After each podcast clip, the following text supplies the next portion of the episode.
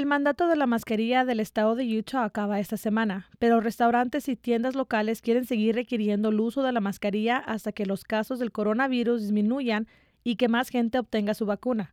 Reporta Yasmín Mesa para Utah Public Radio. El gobernador Spencer Cox ordenó que el mandato de la mascarilla acabará el 10 de abril para el público general. De acuerdo con el noticiero Fox 13, el uso de la mascarilla seguirá en efecto para los empleados del Estado y los que visiten los inmuebles de propiedad estatal por lo menos hasta el 31 de mayo. El gobernador anima a los dueños de negocios en el estado a seguir requiriendo la mascarilla. Daniel Arias, quien maneja el Toro Viejo en Main Street en Logan, quiere continuar requiriendo el uso de mascarilla aun cuando el mandato haya acabado.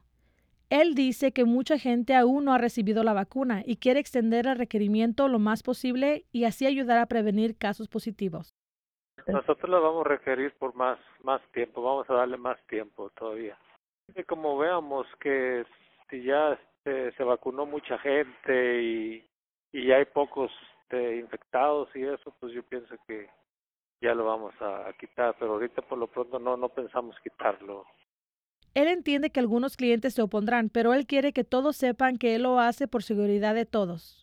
Más seguridad para todos, ¿eh? para nosotros, para la gente que viene, para todos, cubrirnos cada quien.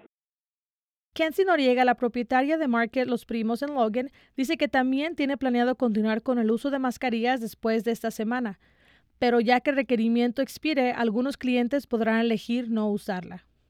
Ah, pues nosotros igual seguiremos normales, como que la sigan usando. No sé, bueno, si ya no es ley, me imagino que mucha gente no va a querer usarla.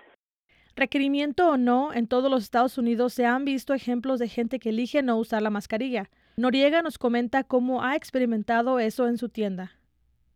Porque fíjate que aquí la requerimos y hay gente que igual no se la ponen y hasta se enojan. Para Utah Public Radio, soy Yasmín Mesa.